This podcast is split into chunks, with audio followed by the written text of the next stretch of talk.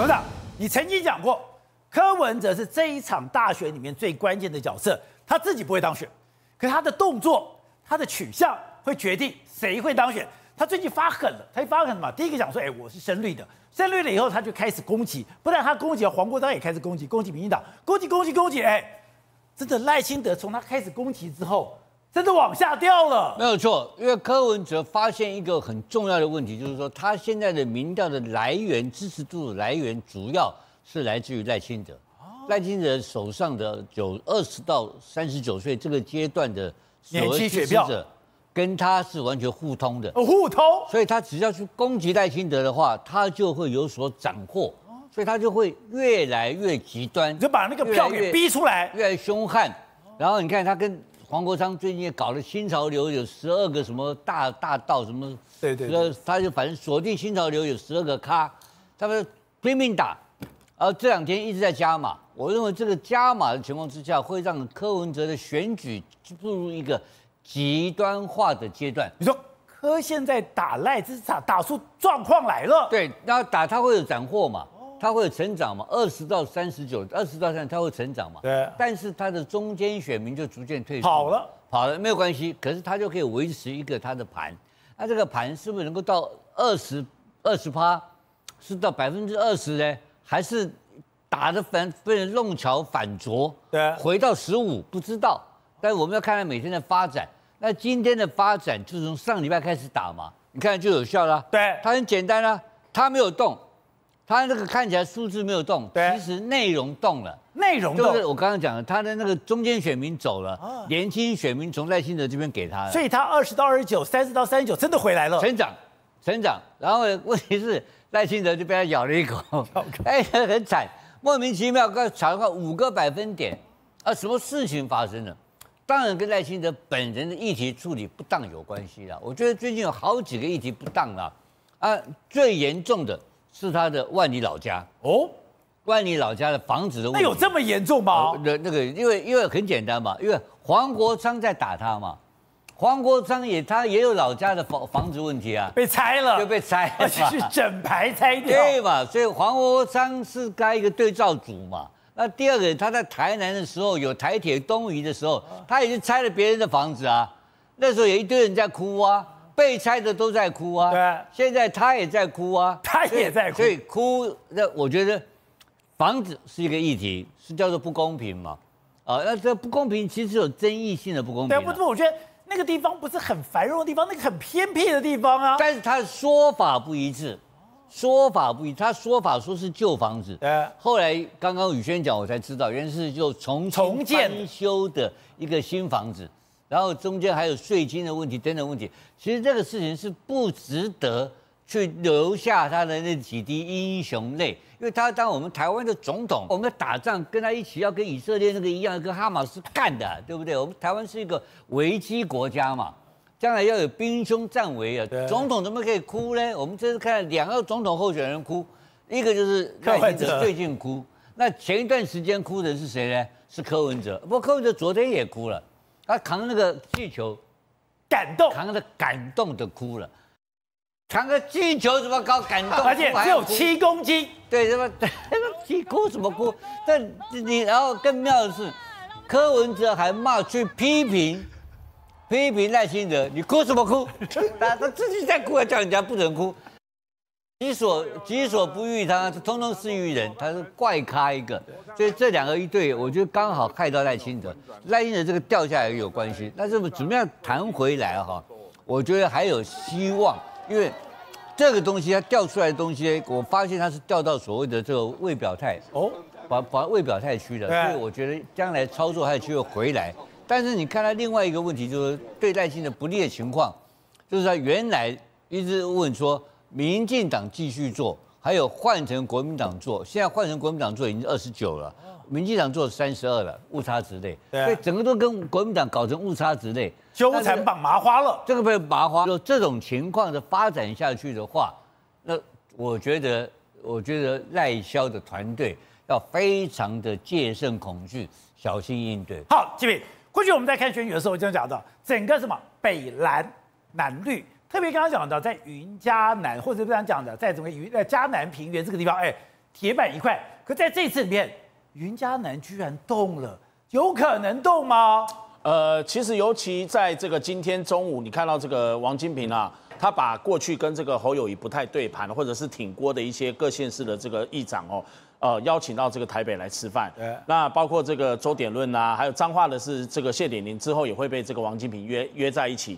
那这些云嘉南啊，这个南中南部地区，包括澎湖，慢慢的把这个蓝营的这个基本盘，还有他这些这些本来不是挺侯的，都把它抠抠回来了。慢慢把这个蓝营的完整的拼图拼起来，那所以你对照蓝营的组织盘跟陆军的这个组织组织作战，跟民进党去，民进反而感觉没那么多哦。虽然副手刚刚在讲说那个行程都很多，正副手，但是呢，国民党是一一方面侯友谊跟赵少康一排了一大堆，然后王金平呢开始去做这个全国后援会，把这个云嘉南，你刚刚讲的中南部，我们现在也有这个党中央也是希望说，呃，让侯友谊往云林彰化。嘉义，还有包括台南多跑，还有屏东往，往台南台湾。因为这一次中这个中南部国民党的这个候选人侯友谊算本土色彩很重嘛，又是嘉义的英娜出身，所以他有这个资格和本钱多往中南部跑。就是刚刚这个吴董事长有讲的那个违建的争议啊，很严重吗？哎，违建的争议，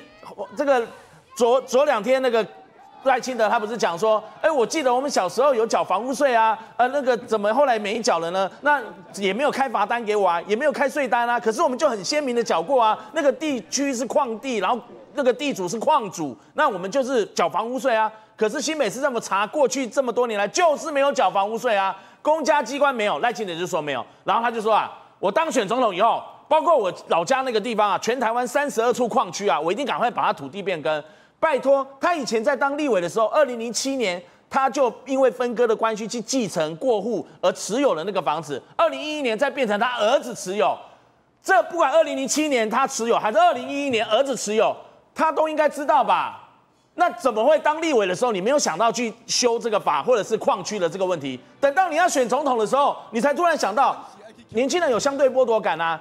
一消一长，消的是什么？房子很偏远呢，你们去他家都好久哦。啊，是啊，但是你视为老家有感情，你都哭了嘛？你有感情，你在那边开始哽咽。那问题是你，哎，这蔡英文曾经讲过，二零二零年他选举的时候，他曾经讲过说，领导人没有自怨自艾的权利。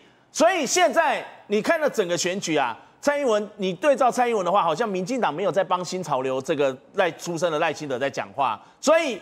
当然，我们往中南部打，我扣回来这个相对应啊，就是一样的道理啊。你出了这个状况，然后侯友谊又丢了那五五政策，虽然一直被质疑，可是你知道吗？一消一长，此消彼长，就会出现这样的一个好感度。一个侯友谊第一，赖清德就是变成老三。但是姚立明有讲啊，他说赖清德的老家是什么？是错误政策的受害者啊。错误政策就跟以前的眷外省人眷村一样的啊。好，你说错误政策的受害者。那当时苏贞昌在当台北县老县长的时候，有没有把他整个匡正过来？有没有这个把他整个错误的政策扭转过来，让你这这个赖清德，包括你那一整排的他的邻居啊、老家亲友就地合法？没有嘛？在两千年到两千零八年这一段时间，苏贞昌治理台北县的时候，你们都没有想到去把这个矿区的问题这个处理过，而且光是税单，新北市政府到目前为止就已经寄了两次税单给他。那你一一点回应都没有。现从十一月以前，现在已经十二月嘞，十二月中，那十一月以前就寄了两次税单给你，这对没缴吧？他没缴啊，他就说一直说我没收到通知，我没收到通知，你缴不就好了吗？这个就好像，呃，不管是你停车费或是罚单没缴，结果政府说已经寄给你了，那你一直说没收到通知，没收到通知，你会不会被罚？当然会被罚啊。那你现在挨什么挨？这不就是你身为领导人，他又讲说他要选这个总统，他。他这个现在政府该怎么选，政府该怎么办就怎么办，他该怎么罚，该怎么缴，他就依法怎么缴。可是你明明就在这样讲的时候，人家就说已经寄给你，你还不缴，至少寄了两次。那当然，年轻人会觉得说你自己都不守法，你现在要选总统、副总统，那你这样怎么能够说服我们呢？所以，当然廖立明讲的一定是他从民国四十几年的时候就存在了。他们现在民进党说明就是这样，民国四十几年矿区就有那个老房子在啊，那一直到这个七八十年来。呃，房子就一直在那边，也没改建。啊，可是问题，你从来没有这个想办法去把这个问题改正过来。第二个，那你有没有想去缴那个税单？而且他前面还讲过是田赋哦，到底是田赋还是你自己口头上讲的这个房屋税？你自己都说不清楚。年轻人的思维很简单。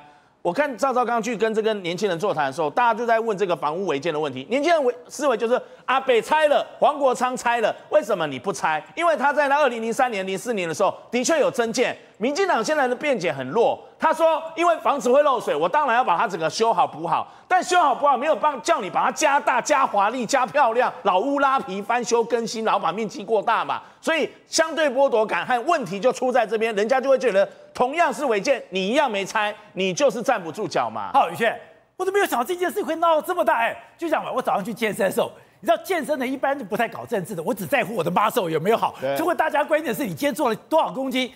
就他不是，他说，哎、他哭屁呀、啊！对，当然嘛，因为二零二四大选，我从来没有想过变成这样，变成什么一公升的眼泪。好，赖清德一直在哭，啊，柯文哲也一直在哭，那不知道大家都在奇怪，选一个总统大人哭什么？好，你跟我反问一件事情好了，有看过拜登哭吗？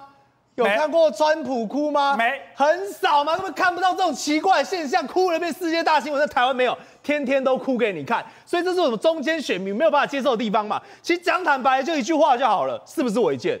我这年轻人的观点嘛，中间选民观点嘛，它就是违建嘛。